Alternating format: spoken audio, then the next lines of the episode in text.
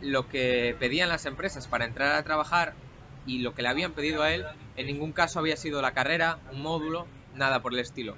Lo que estas empresas para contratarte te solicitaban en el currículum eran unas certificaciones profesionales. Esto, de hecho, te da una flexibilidad enorme porque esta certificación, una vez que pasas el examen y las pruebas necesarias, te permite eh, poder trabajar en cualquier parte del mundo porque esta certificación está reconocida a nivel mundial. Yo cuando hice la primera entrevista con mi empresa, eh, fue lo que más les llamó la atención y fue la razón por la que me contrataron. Básicamente casi puedo asegurar de que si se saca una certificación de Cisco básica tipo CCNA, eh, ahora mismo con la demanda que hay en este sector, tiene trabajo seguro. No sé si nunca has visto la serie Mr. Robot, esa en la que un chico trabaja en una multinacional de ciberseguridad y en sus ratos libres podríamos decir que es como un hacker superhéroe que va en contra de, lo establecido.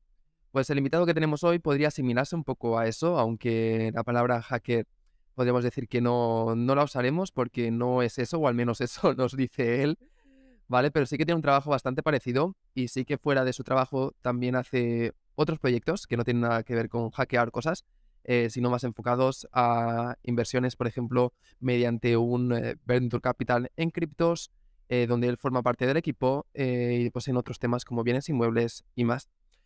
Hoy tenemos invitado a Guillermo Calvo, Guille para los amigos. Esta entrevista fue grabada pues hará un mes y medio o así aquí en Bali, cuando lo teníamos por aquí, que ya no se encuentra aquí por desgracia, y estoy seguro que le vais a poder sacar mucho, mucho valor. Ya no solamente por lo que realiza y por lo que veréis que él habla, que, a lo que se está dedicando de forma remota no hace falta una carrera, y él lo ha experimentado en primera mano, sino que con ciertas titulaciones que te puedes sacar donde y cuando quieras, eh, puedes llegar a eso. Es que de hecho en este tipo de trabajos no te piden la carrera, sino que te piden esas titulaciones en específico. Y hay mucha gente que no lo sabe y, entre comillas, pierde cuatro años de carrera y después se dan cuenta que necesitan esas titulaciones y se podrían haber ahorrado directamente esos cuatro años de carrera si sabían que directamente querían dedicarse a esto. Entonces, eh, sin más dilación, no me voy a enrollar mucho más. Eh, damos pie y bienvenida a Guille y empezamos con esta entrevista.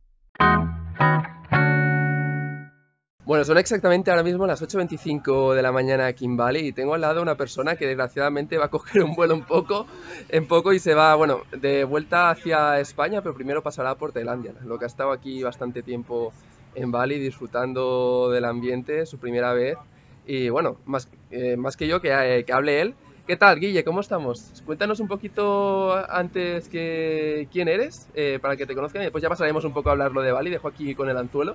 Pero primero explícanos un poquito quién eres y cómo te defines. Muy buenas, Marc. Pues ya sabes que a mí estas horas me cuestan, y más si me tengo que marchar de Bali, pero merece la pena hacer, hacer el esfuerzo para estar contigo en esta entrevista. Bueno, eh, yo soy Guillermo Calvo. Actualmente trabajo como ingeniero de seguridad y ciberseguridad de redes, pero creo que lo que más aporta de mi perfil quizás eh, pueda ser la, forma de ah, poder trabajar y poder también emprender en los proyectos que a ti te gustan y no quedarte simplemente en, en el trabajo que está establecido. Yo me defino como una persona con muchísimos intereses que de vez en cuando esto da algún problema, porque al final quieres abrir muchos melones y, tienes que empezar por alguno, ir cerrándolos y acabándotelos y no poder empezar todo de golpe. Pero definitivamente me defino como una persona ah, con muchas ganas de vivir, de hacer cosas, de probar, de experimentar y de vivir experiencias en general creo que encajamos bastante en eso de querer probar distintas cosas y de hecho creo que es uno de los motivos también por los que encajamos como persona y, nos hemos caído bien y nos estamos pegando ahora mismo aquí.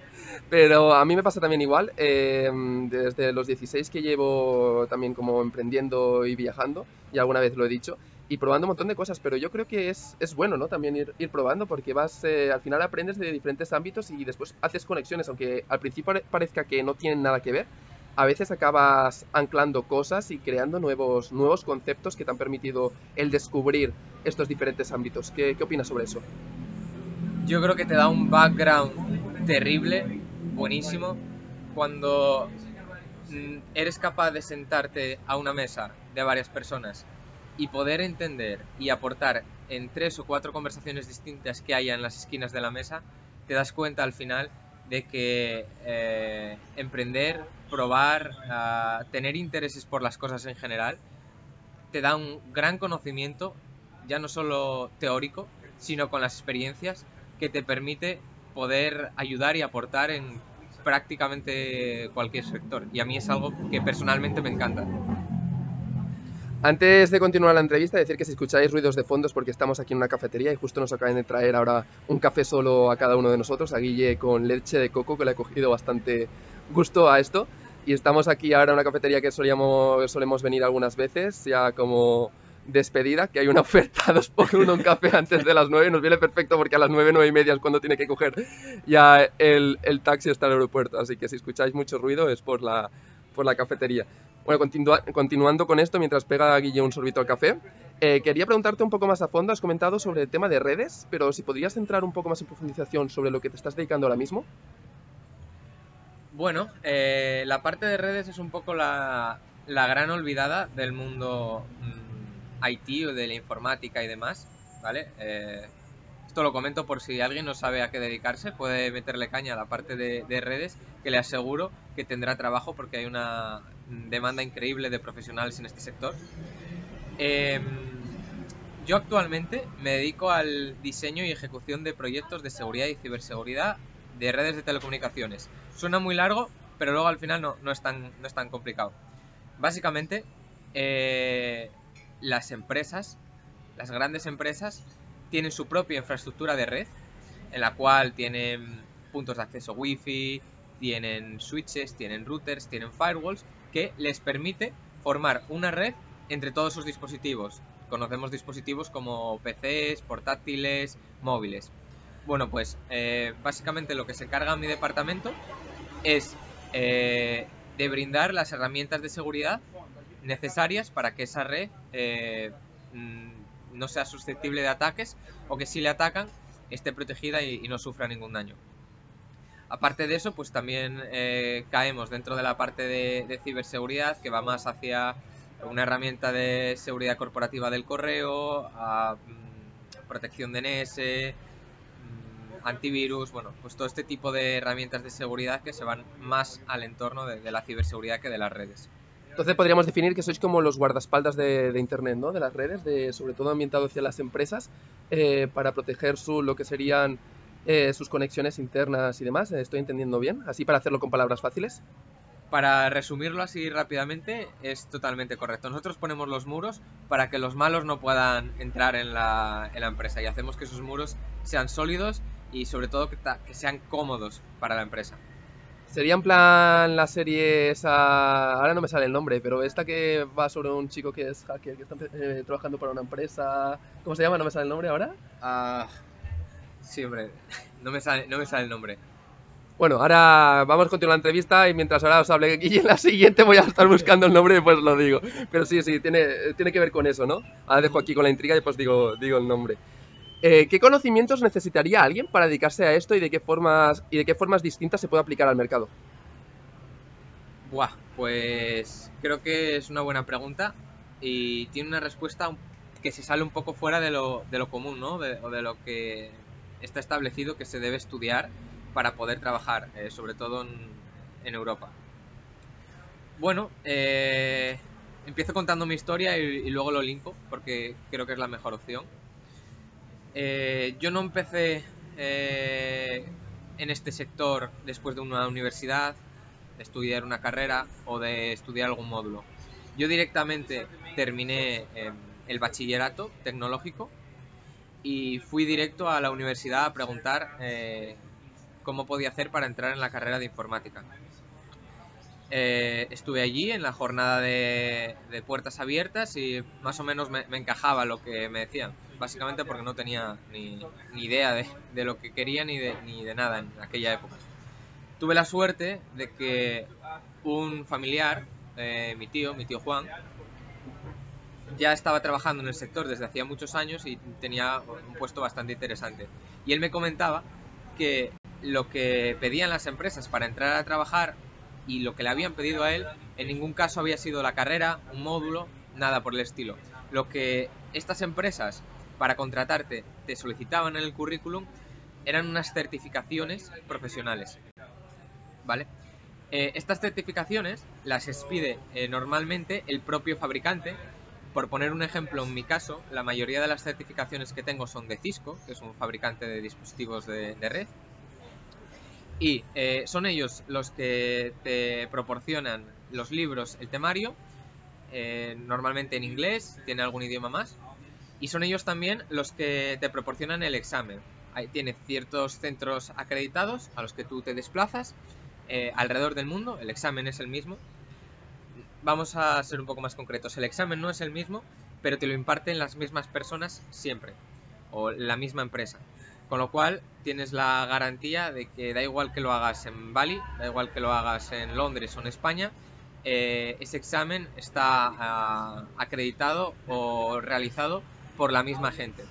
Esto, de hecho, te da una flexibilidad enorme porque esta certificación, una vez que pasas el examen y las pruebas necesarias, te permite eh, poder trabajar en cualquier parte del mundo porque esta certificación está reconocida a nivel mundial. Bueno, eh, básicamente eh, estas certificaciones son muy específicas, entonces tienes cientos de ellas y estudias y te formas en las que las ramas que más te gustan. Por tanto, te permite construir pasito a pasito la carrera hacia donde a ti más te guste. Puedes empezar técnicamente en la parte de redes o en la parte de seguridad o en la parte de bases de datos, por ejemplo, en la parte de, eh, de cloud con AWS o Google y ir moviéndote hacia la parte de gestión con alguna certificación tipo PMP. ¿Qué beneficio tienen las empresas por contratar a gente certificada? Bueno, pues no sé si lo sabéis, pero los fabricantes, para que eh, la empresa que te contrata pueda adquirir eh, ciertos proyectos o pueda mm, adquirir ciertos descuentos en sus productos, el fabricante le solicita que tenga X número de personas acreditadas o certificadas con cierto nivel. Por tanto, el tener a la empresa eh, con gran número de personas certificadas les beneficia a ellos, eh, les beneficia al fabricante porque al final extienden eh, su producto y extienden sus conocimientos y beneficia a las personas que se forman con ello. Al final es gente súper formada que ya no solo en esa empresa puede trabajar, sino en cualquier otra que, que trabaje dentro del mismo sector. Entonces podríamos decir que tienes esas certificaciones, que cada certificación es como si fuera eh, módulo, una pieza del puzzle, ¿no? Que vas haciendo diferentes y después las vas encajando y te va dando nociones más amplias, es decir, eh, vas haciendo el puzzle cada vez más grande. Exacto. Eh, yo, en mi caso no, empecé como un puzzle porque no sabía qué era lo que me gustaba. Sabía que me gustaba la informática. en aquel momento no, no, sabía ni lo que eran las redes. Y empecé haciendo certificaciones básicas de informática. Aquellas eran CompTIA, si no recuerdo mal. Luego empecé haciendo certificaciones de sistemas, Windows 10, Windows Server, Linux.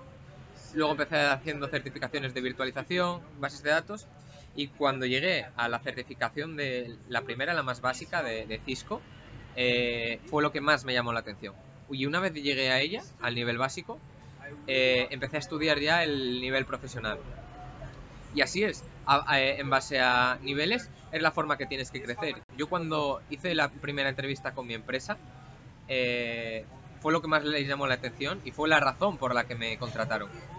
El, tener la certificación básica y el estar ya estudiando la, profesional y tener la ambición de llegar al nivel más alto, que es el, nivel experto, que hay muy poca gente en España y a nivel mundial que la tiene y de hecho es que te permite también, es una forma de demostrar tu conocimiento, demostrar tu experiencia y saltar de esa forma de sueldo. Entonces, eh, también para acabar recalcando, eh, tal como has dicho al principio, no hace falta carrera para esto, simplemente con que te pongas a estudiar las certificaciones y vayas sacando, ya hay empresas que te van a, a pillar. Exacto. E, es un camino duro, en el sentido de como yo lo realicé, Tú normalmente si estás estudiando un módulo, un grado superior o estás estudiando una carrera, tienes una comunidad detrás, tu clase, eh, tienes eh, tus profesores, tienes un entorno que te apoya a estudiar, ¿vale? Eh, ¿Qué sucede? yo no lo hice de esa manera. Como no hice ni carrera ni módulo, empecé directamente desde mi habitación de casa a comprarme los libros, eh, estudiar por primera vez en inglés, que no es lo mismo leer que estudiar en inglés, y presentarme yo solo a las certificaciones, evidentemente todo este tiempo con la supervisión y el control de, mi tío, que me ayudó muchísimo en, esas etapas, es un poco más duro, ¿vale? Eh, a familiares, eh, mi primo concretamente que se estaba adentrando en el sector, yo lo que le recomendé para saber si le gustaba esto y quería dedicarse es que hiciera un grado medio, un grado, un grado superior y que viera si le gustaba y que una vez que lo terminase, que, ya empieza a coger sus bases, se tirara directamente a, las certificaciones porque ya está seguro. Y básicamente casi puedo asegurar de que si se saca una certificación de Cisco básica tipo CCNA, eh, ahora mismo con la demanda que hay en este sector, tiene trabajo seguro. Eh, has hablado ya algunas veces de la figura de tu tío. Eh, ¿Podrías considerar que ha sido como un mentor para ti en todo este trayecto y crees que es importante siempre buscar a alguien de referencia en el sector que te vas a dedicar para tenerlo como mentor o, referencia, ya sea directa o indirecta? 100%. Al final es una, una, persona con la que tienes confianza y que lleva 20 o 30 años en el sector, 20 o 30 años moviéndose por distintos puestos, eh, em, asimilando experiencia y cometiendo cientos de errores, de hecho moviéndose por varios países, hace que cualquier cosa que, te diga tiene muchísimo más peso que lo que tú pienses de mano, porque es, la persona que ya ha vivido lo que tú estás viviendo, que ha pasado el camino y, de hecho es que a mí eh, mi tío hizo que no tuviera que estar cuatro años o cinco años o lo que tardase en sacar la carrera dedicados ahí sin poder sacar certificaciones. Entonces lo que siempre hablábamos juntos y él me decía, dice, vas cuatro años por delante de tus compañeros, aprovechalos y bueno, el, camino no fue, no fue fácil, porque como comentaba, el, estudiar en casa eh, solo, digamos, solo físicamente, me refiero, porque al final eh, mi tío vivía en Madrid, yo estaba en Asturias y, el tener un plan de estudios que se salía un poco fuera de la norma, cuando no estás acostumbrado a ello es, complicado, pero 100% que mereció la pena. Yo en, mi empresa tengo a gente, compañeros que, que han estudiado un módulo, que han estudiado una carrera y ellos ahora mismo que están trabajando se encuentran con que tienen que seguir estudiando certificaciones o empezar a sacarse certificaciones para poder ascender en sus puestos o para poder progresar en su carrera. Digamos que todo eso yo ya vengo con ello, con ello de casa y con la costumbre de estar en continua formación para siempre eh, estar un paso por delante de lo que te vaya a pedir el mercado. Y ahora si pudiéramos apretar el botón de marcha atrás, de redobino hacia, el pasado y a partir de ahí empezar a tirar del hilo, eh, así muy breve, ya has explicado un poco eh, de, tu historia, sobre todo en el tema de los estudios, ¿no? Pero si pudiéramos tirar un poco más para atrás, eh, ¿de dónde vienes y hacia dónde vas? O sea, explícanos un poco de tu historia, de, de dónde vienes y cómo has ido pasando por ahí y hacia qué dirección estás yendo ahora mismo de dónde vengo y a dónde voy. Ya empezamos con las preguntas más abstractas que cuestan más responder. Ah, bueno, pues físicamente vengo de Asturias y voy a, todas partes del mundo, o, ese es mi objetivo. me gusta mucho el, trabajo que tengo, eh, las redes de telecomunicaciones, eh, seguridad y ciberseguridad sobre todo. Pero algo que me gusta más que eso es la libertad. Creo que el haber trabajado en base a certificaciones que te dan la libertad de trabajar en cualquier sitio era una forma ah, que mi, mi, cabeza, mi cuerpo, ya se estaba adaptando a lo que me iba a pedir en, el futuro, y es viajar. Creo que además, con las herramientas actuales que hay para el teletrabajo y, como en, el caso de mi, trabajo, ¿no? yo sé que no en todos los trabajos es así, pero en el mío lo es, eh, es 100% posible teletrabajar en todo momento. Eh, hay ciertas eh, excepciones, alguna vez que hay alguna intervención y tienes que desplazarte on-site, pero el 99,9% del trabajo es en remoto. Ah, voy hacia la libertad completa, el poder trabajar desde Bali, el poder trabajar desde Australia, desde Estonia, desde Italia, desde Croacia, desde cualquier sitio que me apetezca. Eh, tanto mi pareja como yo nos pusimos el objetivo de viajar. No sabíamos cómo se iba a, cumplir, cómo lo íbamos a hacer, pero creo que la mejor manera de viajar es eh, que sea parte de tu vida. No 20 días o 22 días de vacaciones al año que te dediques a viajar y a correr como un turista loco, a ver todo lo que te puede ofrecer un, un lugar, porque no es así. No tienen nada que ver, eh, poniendo el caso en el que estamos eh, actualmente en Bali, no tiene nada que ver el Bali turista con el Bali de medio largo plazo, el, Bali de, vivir. Las experiencias son totalmente distintas y creo que un mix entre ambas es la clave. voy no solo hacia la libertad a la hora de trabajar eh, geográficamente deslocalizado, sino que voy también hacia la libertad financiera. Es un término que se utiliza muchísimo y, muy a la ligera. Al final, ah, la libertad financiera, por lo menos en mi caso, ah, implica de muchísimo, muchísimo trabajo.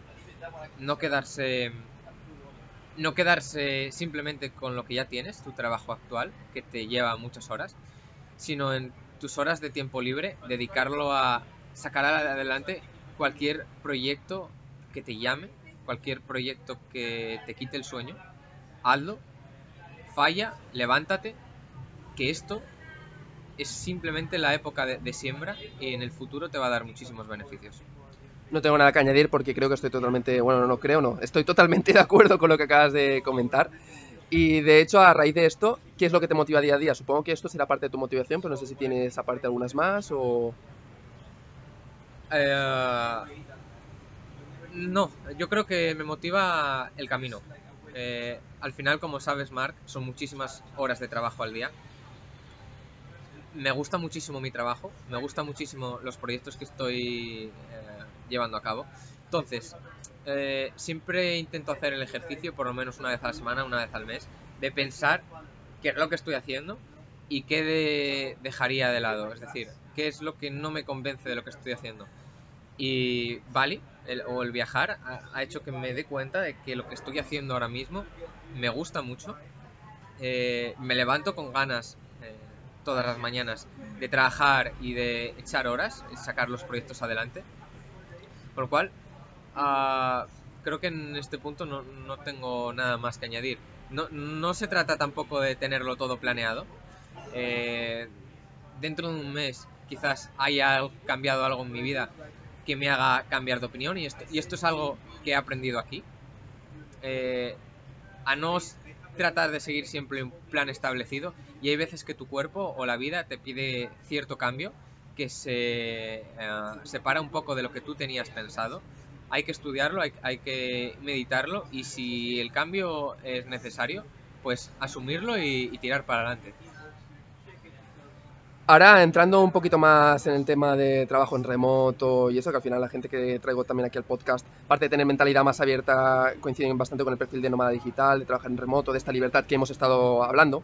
Eh, tengo entendido que ya llevas un tiempo, o bueno, ya llevas un tiempo trabajando en remoto desde Madrid. ¿Cómo pudiste hacer ese cambio de físico a remoto y cómo has logrado posteriormente trasladarlo aquí a Bali, donde estamos? Bueno, pues primero de todo, eh, fue gracias a mi jefe actual, Edu, el cual confía y, confío en todo momento en mí, porque al final el tema del teletrabajo, ah, cuando empiezas es, eh, digamos, un, pacto de confianza, ¿no? De, vale, ya no estás en la oficina, aquí ya no tienes a, nadie que te pueda dar seguimiento a tu trabajo mirándote o, vigilando, vigilando es una palabra un poco fea en este contexto, ¿no? Em, y decir, simplemente, hay una. establecer una relación de confianza. Yo empecé teletrabajando en mi casa desde Madrid, la oficina la tenía a 5 minutos. Básicamente casi la podía ver desde la ventana de mi, de mi habitación. Pero la verdad es que por ciertos motivos estaba mucho más cómodo trabajando en casa.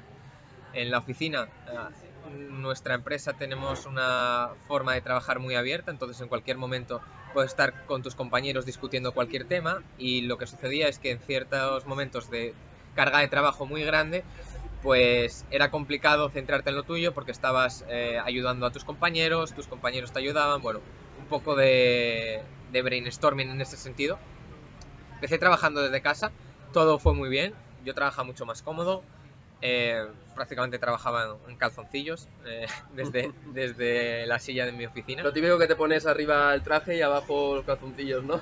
Ni eso, porque yo, yo no soy de poner cámara, entonces estaba con la típica camiseta de dormir en los calzoncillos, ahí sentado en un despacho que me monté, es decir, una zona dedicada exclusivamente para el trabajo. Eso es importante, separar la zona de trabajo de, del resto de zonas de tu casa, porque si no, creo que eh, es un lío para la cabeza sí, te da la sensación de que estás todo el tiempo trabajando. Y a partir de ahí, pues eh, me fui a Asturias. En Asturias, eh, más, más de lo mismo. El mismo despacho que tenía en Madrid, me lo monté en Asturias clavado y no, no, no noté ninguna diferencia. Eh, perdón, que volviste a Asturias, ¿no? Porque eras de Asturias, te fuiste a Madrid y de, Madrid volviste a Asturias. Exacto. Volví a Asturias, el teletrabajo siguió funcionando. Vuelvo a dar las gracias a, a mi jefe por permitirme realizar esto. Al final son cosas que se salen un poco de la norma. Eh, es, son cosas que no se pueden tomar como ah, premisa para que todo el mundo haga lo mismo. Em, creo que tiene que ser a nivel personal. Si la persona te demuestra que tiene ganas de trabajar, que es responsable y que va a ser productiva, déjala, déjala ir porque al final, sin, no se adapta en los dos sentidos y, una persona no está cómoda trabajando, si es un buen profesional, se va a ir de la empresa a otra que se lo permita. Que a día de hoy cada vez más empresas se están adaptando al, mundo del, teletrabajo. Y bueno, eh, por abrir un poco otro melón, creo que si asociamos esto un poco con la fiscalidad, eh, la oportunidad que hay ahora, ahora mismo de trabajar desde cualquier parte del mundo hace que ciertos sectores eh, que pueden eh, trabajar o que empleados pueden trabajar de forma freelance va a hacer que haya un nuevo turismo y sea el turismo del trabajo y que haya ciertos países que sean mejor para ir a trabajar aunque tú seas de otro país y trabajar para, para otra empresa.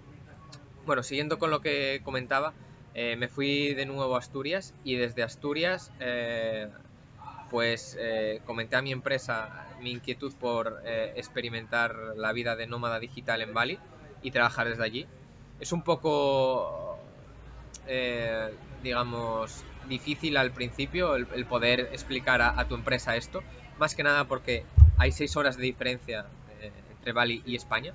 Entonces, mis compañeros empiezan a trabajar a las 9 de la mañana y yo empiezo a trabajar a las 3 de la tarde en Bali. Eh, es como todo, el que tiene ganas y se esfuerza eh, lo puede hacer sin ningún problema. Te adaptas a, los horarios. Eh, yo me levanto en Bali a las 10, 11 de la mañana, me acuesto también a las 2, 3 de la mañana y puedo compaginar perfectamente la vida de Bali con, la vida de trabajo en España. Con la diferencia podríamos decir que si estás en España, el ocio que tienes eh, al final es trabajo y más difícil hacer el ocio por el coste del ocio y quizá de la persona, ¿no? Que hay alrededor. Y aquí en Bali puedes estar trabajando y lo que hacemos, nos vamos a comer, a cenar. Eh, es que no nos cocinamos y el ocio es más fácil, ¿no? Eh, compaginarlo con el trabajo. Claro, es una de las cosas principales de Bali. yo en Bali también quise establecer mi espacio de trabajo para mi empresa en un coworking eh, en el cual cuando yo entraba ahí a trabajar sabía que tenía que estar de X horas a X horas trabajando, me aislaba totalmente, era un espacio buenísimo y, recomiendo a todo el mundo que venga a Bali, si necesita un espacio de concentración, que se busque un coworking que le encaje, en mi caso me encajaba uno que era 24 x 7 y, al final pues con estos horarios distintos entre países me venía perfecto. Y, y es lo que comentas, Mark, que es la sensación de vacaciones eternas aunque estés trabajando 12 horas, 14 horas, te vienes a una cafetería con la que estamos actualmente, te pones a trabajar, hacemos un poco de brainstorming, comentamos, eh, te sientes en un espacio de trabajo porque todo tu entorno vibra contigo. Vibra emprendimiento, ah, vibra inquietud ah, y, se respira las ganas de hacer cosas y las ganas de, vivir eh, experiencias en general. Eh, llevamos casi media hora de podcast, vamos a ponerle un poco de gas 5 o 10 minutitos más, que no queremos que pierdas el vuelo. Bueno, sí, en verdad sí que querrías perder el vuelo, pero, pero no te interesa ahora mismo. Así que vamos a meterle un poquito más de gas. Eh, quiero entrar, eh, preguntarte ahora que si crees que es importante profundizar en creencias de lo que eres capaz y lo que vas a hacer incluso antes de tenerlo. Buah, ah, creo que sí. en mi interior yo creo que desde que cumplí los 12 o 13, eh, empezando ya con, una historia en el colegio, yo antes estudiaba fatal, y la manera que empecé a estudiar bien fue competir. Fue competir con un amigo del colegio eh, a ver quién sacaba mejores notas. En cuanto empecé a competir y sacar buenas notas, mm, algo se me despertó dentro y dije, joder, puedo conseguir cualquier cosa que quiera. Simplemente es esfuerzo, trabajo, dedicación, ambición, sacrificio diría también, porque hay una parte muy grande de, sacrificio, y enfocarte. Cuando empiezas a hacer algo y desaparece el resto de, tu vida, ¿vale? Esto mm, no estoy diciendo que sea bueno, simplemente es una forma que tengo de, afrontar ciertas fases de trabajo muy intenso, el, hacer focus y que todo alrededor de mí desaparezca. Eh, creo que puedo conseguir cualquier cosa que me proponga con estas. Eh, con esto que he comentado, con trabajo, esfuerzo, sacrificio. Y creer en ti es lo más importante. Si no crees en ti, si no crees que vas a poder hacerlo, es que 100% no lo vas a conseguir. Creo que eh, no soy el único que lo dice. hay muchos coaches, emprendedores que, que hablan de lo mismo y evidentemente con muchísima más experiencia que, yo, para mí es principal. Eh, la confianza en uno mismo también, eh, el tenerte en alta estima, es súper, súper importante. Sí, yo creo que al final somos eso, somos creadores y igual que puedes conseguir todo lo que te propongas, a veces también nos creamos sin ser totalmente consciente barreras, eh, que esas barreras nos perjudican y esperamos eh, soluciones externas cuando realmente la solución la tenemos nosotros mismos dentro. Somos, tenemos que ser conscientes de ello y arreglarlo, porque la mayoría de los problemas nos los creamos y nos los ponemos nosotros mismos. Y, hace, y muchos de ellos es por eso, por no creer en ti mismo, por creer que no eres capaz, por creer que... Entonces es cambiar ese foco de creencia. Incluso para te las pones para evitar salir de tu zona de confort y esto es algo que comentábamos eh, en una charla cenando el otro día. Ah, al final, una acción en tu vida eh, te la puedes tomar como mm, una propulsión para poder ir hacia adelante o como una excusa para no ir hacia adelante. ¿Vale? Estábamos hablando de eh, una pareja que se había comprado una casa y esto evitaba que eh, una parte de la pareja pudiera irse a estudiar fuera, porque tenían una casa comprada. Cuando las condiciones de la compra de la casa eran buenísimas y ellos lo utilizaban como bloqueo para irse fuera, y yo lo que veía era una forma de sacar incluso beneficio alquilando esta casa eh, y sacándole una plusvalía y poder irse y básicamente casi pagarse el alquiler gratis del sitio donde, donde esta chica se iba a estudiar, ¿no? Entonces, mm, creo que cuando te encuentras ante un problema, es, le puedes encontrar solución. Sea más fácil, más difícil, siempre hay soluciones. A veces cuesta más, a veces cuesta menos, a veces hay que sacrificar más y otras menos. Pero creo que si de verdad quieres algo, vete por ello, cueste lo que cueste, porque solo estamos aquí eh, solo tenemos una vida, solo estamos aquí una vez, el camino siempre es hacia adelante y las horas están contadas. Entonces, aprovechar el tiempo al máximo, que no llegue el final y te arrepientas de las cosas que, no has hecho.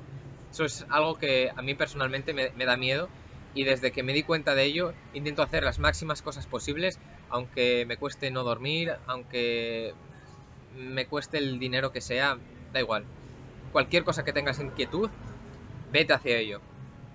Tendré que empezar a grabar las conversaciones que tenemos en comidas, cenas y todo. Quizá un podcast premium o algo así privado donde grabe con el móvil estas, estas cosillas, porque la verdad que tenemos charlas aquí en Bali bastante interesantes y sería también interesante eso, hacer, aunque, sea, aunque no sea con micro y tal, eh, a veces conversaciones que puedan salir así improvisadas, grabarlas con el, con el móvil y siempre que la otra parte también esté de acuerdo y compartirlos. Mira, lo pensaré y ya si lo hago lo anuncio por aquí. Buenas, buenas, buenas. Te hablo desde el futuro y hago esta pausa para indicarte que lo que acabo de comentar realmente ya existe. Es el canal de Jugar a Existir VIP. De hecho, dejo el enlace aquí en la descripción donde podrás acceder y podrás ver qué es lo que se ofrece dentro de este grupo exclusivo. Es una membresía el precio va variando, ya que a medida que va entrando más gente el precio va subiendo, pero cuanto antes entres tendrás un precio más reducido y ese precio se te mantendrá siempre que estés dentro de la suscripción. En esta suscripción incluyen podcasts privados grabados con el micro con buen audio, donde tanto invitados que he traído aquí, después entramos más en profundización en temas de, por ejemplo, facturación o temas em, que de normal no se podrían decir en un podcast público. Después también grabo conversaciones que salen improvisadas con otras personas, tal como comentaba aquí, aunque no tenga el podcast, se graban con el móvil, se pide el consentimiento a la otra persona y es puro valor. También eh, hablo de los proyectos desde dentro de las empresas que estoy yo mismo llevando, de las empresas que me asocio con otras personas, lo que están llevando otras personas, cómo se hace y cómo tú también puedes hacerlo con números totalmente transparentes. También se da contenido de valor, archivos y reflexiones de todo tipo. Así que nada, si te interesa, quieres saber más, tienes la información, y el enlace abajo en la descripción de este podcast. Seguimos. Eh, siguiendo y volviendo un poco a lo que es el empleo, dejando de lado un poco el tema más filosófico, eh, ¿cuál crees que es la mejor forma de obtener un empleo en remoto? Ah, pues, a ver, eh, yo para trabajar en remoto y si fuera empleador, como te dije, ah, creo que el establecer una relación de confianza es base, pero sí que es verdad que hay ciertos trabajos en ciertos sectores que simplemente si buscas en LinkedIn ya te aparece trabajo 100% remoto, ¿vale? Eh, en mi caso creo que lo mejor es que empieces a trabajar en un sitio fijo, en una oficina, establezcas esta relación de confianza y transmitas a tu jefe que te interesaría trabajar en remoto directamente. Y coméntale, coméntale tus inquietudes, eh, coméntales que te, que te apetece viajar, que te apetece probar. Y siempre tiene que ser, digamos, una decisión muy profesional. Eh, el irse a trabajar en remoto en ciertos casos es complicado y, y, tienes que asumir ciertas responsabilidades, como que te vayas a un hotel en el que el wifi no vaya bien y te tengas que salir a toda prisa corriendo a buscarte una cafetería o a buscarte un lugar de trabajo, un entorno que sea favorable al trabajo, ¿vale? Eh, o seguramente tendrás que sacrificar ciertos días de vacaciones conociendo la, ciudad hasta que encuentres el sitio de trabajo ideal. Y, digamos que estos días de vacaciones te los gastes o los inviertas en eh, días de vuelo para poder irte a los sitios donde quieres trabajar, ¿vale? Yo diría que la relación de confianza para mí es base para el, para el teletrabajo. Eh, establecer los límites, porque al final la gente piensa teletrabajo, puedo contar contigo a cualquier hora y esto no es así. Establecete tus, horas de, trabajo como si estuvieras en, la oficina. Sé flexible, igual que tu empresa está siendo flexible con que tú te puedas ir a trabajar fuera. Sé flexible con ellos eh, en cualquier ámbito, ¿vale? Aparte de tu trabajo actual, te encuentras en otros proyectos. De hecho, tengo entendido que tu actual trabajo es un vehículo mientras construyes todo lo demás. ¿Puedes hablarnos un poco de los otros proyectos y de qué forma usas tu trabajo actual para impulsar estos? Eh, sí, claro. Eh, mi trabajo actual me, me permite el poder moverme eh, el poder mantener el, nivel de vida que tengo y el poder eh, seguir emprendiendo y, desarrollando pues mis propias empresas, eh, colaborando con ciertos proyectos y demás. Actualmente tengo, digamos, dos, tres proyectos. Ah, como sabes, estoy muy enfocado al entorno cripto, con el background técnico de, mi sector, creo que, ayuda y predispone a ello y asesoro a, ciertos inversores para invertir en, criptos. Y aparte, eh, trabajo con un Venture Capital como analista técnico de proyectos y asesor, englobando un, poco todo, eh, asesoramiento de empresa incluso. eh, también con el filtrado de las próximas o los próximos proyectos que lo van a petar en el mundo cripto.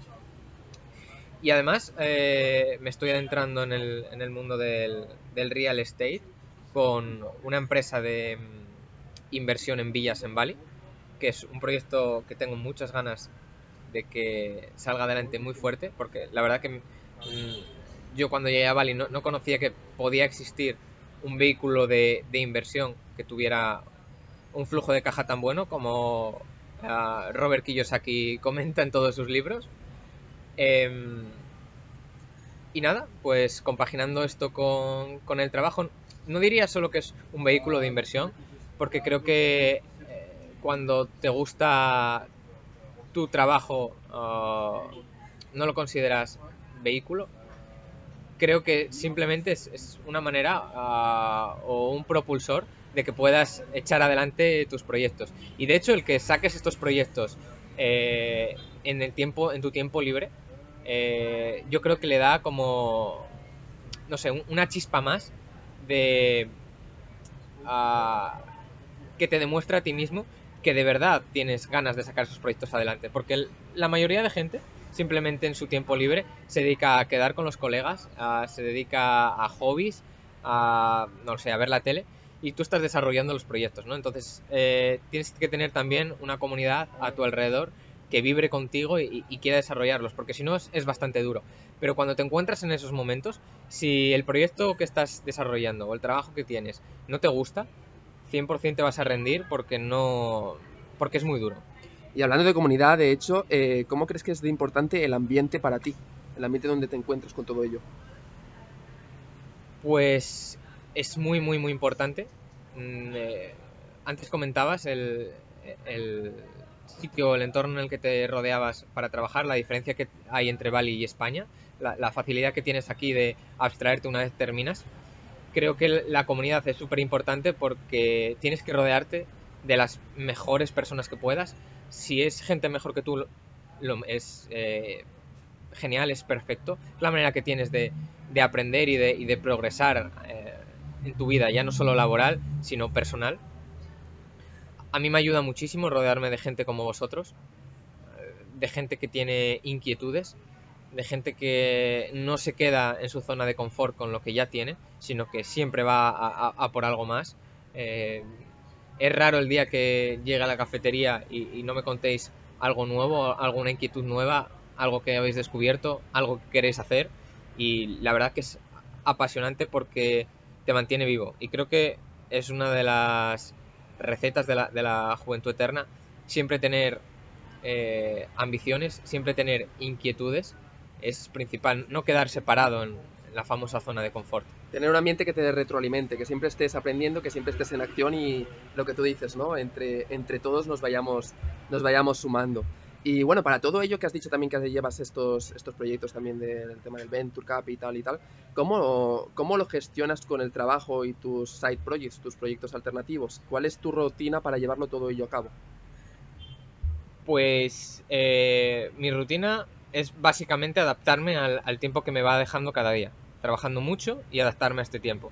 Eh, mi trabajo tiene un horario establecido, excepto en ciertas intervenciones como comentaba anteriormente, con lo cual es fácil en, los ratos libres por la tarde eh, el poder dedicárselo a, a los proyectos.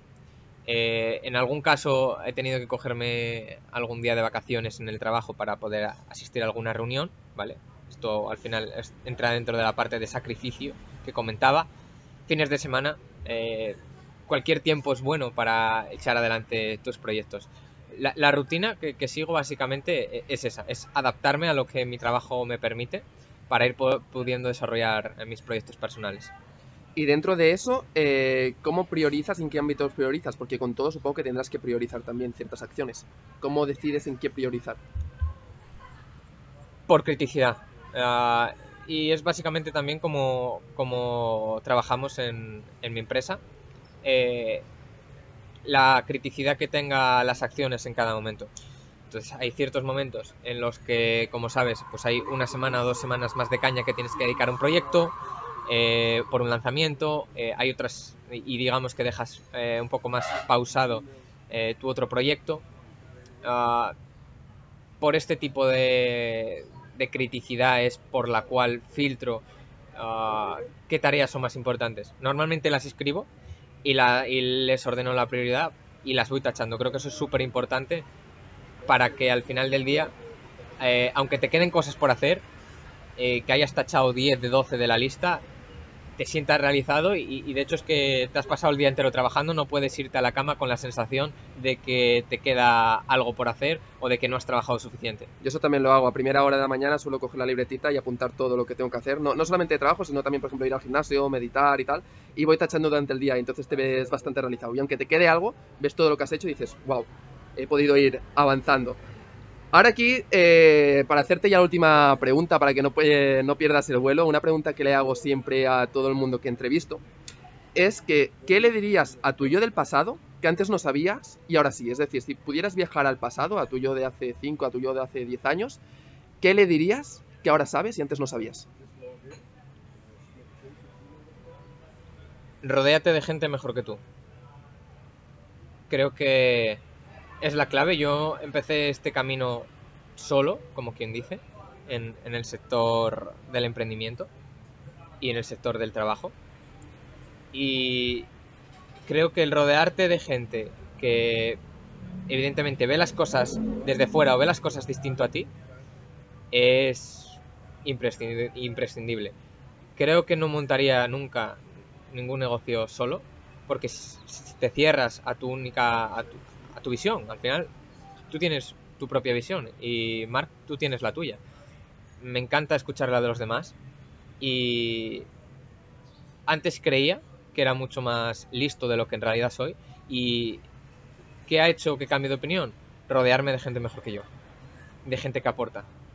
Y así realmente es como creces, no te estancas, porque si vas con gente que no vamos a decir inferior, sino que tiene capacidades o está, se mueve en círculos eh, más limitados, entonces vas a disminuir, o si estás en iguales no vas a crecer. Si te, rodeas de gente que tiene más ambiciones o que tiene más potencial, al final tú vas a ir absorbiendo todo eso y vas a ir creciendo. Muchas gracias, Guille. Eh, ha sido un placer tenerte aquí y una lástima también tener este podcast como despedida de Bali. Y ya para finalizar, eh, quería preguntarte si tienes algo más que añadir y también, bueno, si te pueden encontrar en algunas redes, ya sea LinkedIn, Instagram, lo que quieras compartir, pues también puedes decirlo aquí para finalizar. Pues sí, la verdad que no me esperaba alguna de las preguntas de, de la entrevista, me, me, ha parecido muy interesante, muy dinámica y pese a estar un poco dormido creo que, que ha quedado un, un buen contenido. Uh, una lástima tener que irme de Bali ahora porque es un entorno que ayuda mucho a, a trabajar y a encontrarse uno mismo, sobre todo. Uh, estoy muy agradecido de que me hayas podido permitir entrar o estar contigo en este podcast y que ciertas personas puedan escuchar mi historia y, ojalá puedan sacar algo de provecho de ella. Eh, sí, en, mis redes sociales, sobre todo uh, Instagram, voy poniendo por ahí mi, mis nuevos proyectos o, o, mi vida en general es guillecs barra baja. Y nada más, que espero que pueda haber un capítulo 2 de, de esta entrevista y, y, ojalá que en ese capítulo 2 tenga 100 o 1000 cosas más que, que, contar porque eso significará que seguimos en, en, movimiento y seguimos fuera de la zona de confort eh, haciendo nuestro sueño realidad. Vamos a chocar aquí las manos que se escuchen en el micro.